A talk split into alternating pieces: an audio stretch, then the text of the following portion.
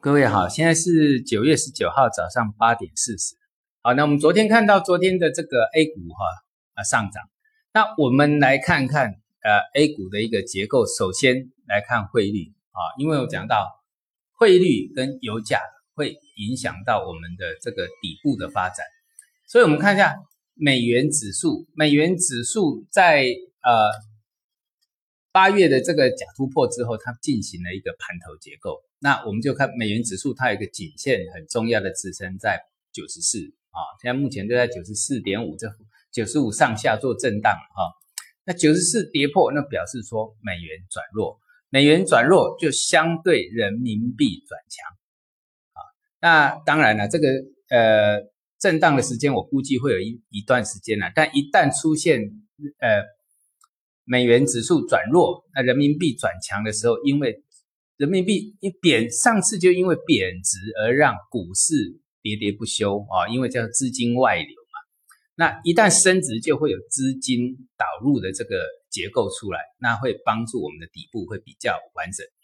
好，这个是汇率。那接下来看美国股市，因为我们讲到我们的底部必须要由利空来测试。那昨天的道琼。跟 S M P 都往上创新高，但是我昨天讲到的重点在于纳斯达，因为纳斯达在昨天的时候，呃，它是收盘创新低，所以它今天相对上比较弱势。那弱势的结构就是因为苹果，所以说我昨天讲的哈，这个还是注意一下，等下那个点。那注意纳斯达的七千九百点啊，七千九百点，你看它收盘跌破了，那这个美国转弱的趋势应该会比较确立。好那这个了解之后，我们再来看一下哈，上证五零啊，上证五零，其实我从一月在做媒体的直播以来，就一直强调上证五零，它在未来呢有突破万点的实力啊。这个我想很多人，呃，当时在听都是天方夜谭啊。但是你慢慢会发现，当这一次的呃上呃那个。中小板指往下破底，沪深三百、上证、创业板指、中证五百这些都往下破底的时候，只有上证五零撑住。这个就是我讲的索马效应。那为什么它在未来会上万点？那可能就是七八年的时间啊。这个是要是要时间的，不是我讲上万点，你马上就期望它买的就上万点，而是它的结构上它会被锁码。那政策上也一直开放外资进来买。所以你们不要的散户不要的啊，那外资一直买一直买啊，将来只有开放一直买啊，包括像那个 MSCI，还有包括像那个富时都会进来买。所以你一直丢，他一直买，所以上证五零才会撑住，然后它相对比较强。反而那些啊没有用的股票，尽量就不要去碰了啦，哈，那个等时机啦，啊，有好的时机再说，没有好的时机，这些股票就尽量不要玩。啊，那我们来讲，我以这个道琼为例，啊，我们来讲道琼指数，道琼指数哈，呃，你如果会技术分析的话，你就看它一下月线就知道了哈。那我们来讲，因为我们是在一个开发中国家要往发展的一个成熟的国家迈进，那美国已经是成熟的国家了，所以他们股市发展绝对就是我们未来的一个脚步。啊，这个历史不断的在重演的，这个是一个永远都是这样子轮回的啦。所以你看，一九九零年的十月，道琼最低二三五三点啊，现在道琼是两万多点了哈。但是，一九九零年的十月，它只有二三五三点啊，那一波呢哈，最高也是从三千点以下摔下来。哎，三千点摔到两千三百点，我们的上证五零也是，现在是三千多点涨跌到两千四百点，大家都哀哀叫。那但是你把时间拉远来看，这些被锁码的股票有机会，而且很有很大的机会走道穷的模式，因为我们都是大陆内需型的市场，未来发展的模式都差不多哦，都差。这个就我们讲历史会不断的重演。经济发展的模式，哈，看你是什么样的经济结构。我们跟美国都是大陆内需型的，哈，不管你贸易怎么打，短期会怎么冲击，但是长线的结构它是不会改变的。所以在一九九零年十月到当道琼到达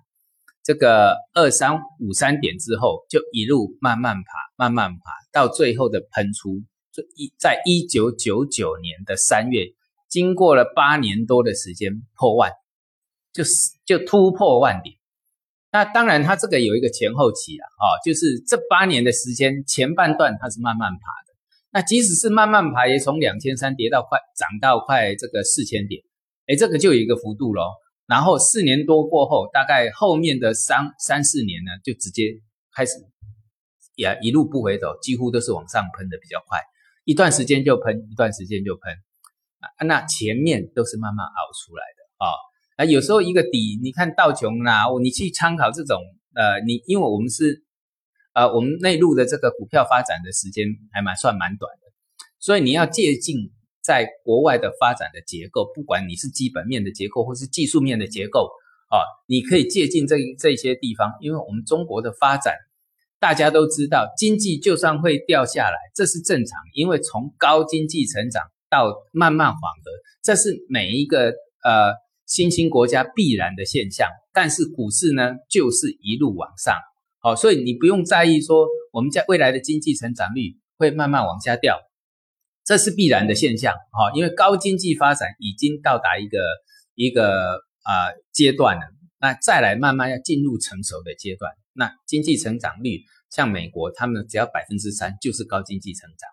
那我们现在还有百分之六以上，那因为我们还在持续的发展当中，啊。那所以上证五零，那上证五零，如果说你股票不会做的，我讲你会尽量以上证五零的这个成分股为主啦。好，当然不只是这些而已。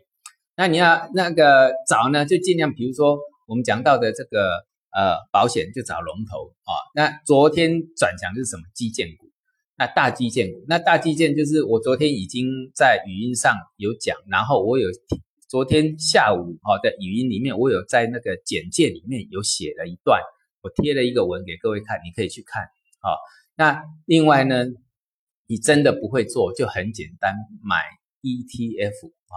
买那个呃五零 ETF 啊，现在也不过是两块多啊，两块多。那如果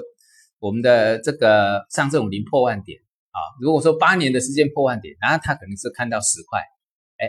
两块半到十块，那空间很大啊，就是等于你十万到那个你这个二十五万到一百万的意思是一样啊。你有两百五十万呢，哎，就到这个一千万，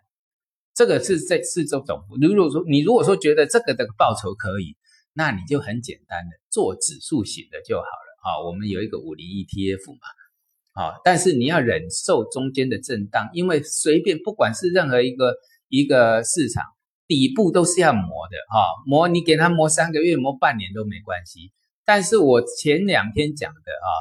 那个科技股呢，科技股当然未来的一个空间很大，但问题是它有个股的风险。所以科技股一旦是个股转弱呢，尽量做效率型的投资，好，先退出再说。它不像我们讲，例如说保险板块，那未来的。未来这个呃成长的空间，按你买龙头，你的个股风险会很小，所以所谓的呃这个金融保险的的这个所谓全职股跟科技股这个这个的个股风险是不同的，所以你要先了解大的架构，再看看我们板块的结构，然后再拟定你的操作策略，那这个才是最重要的啊。那，呃，我们明天再把这个有，如果说有时间的话，有需有需要的话，我们再把各指数给讲一下。好，谢谢。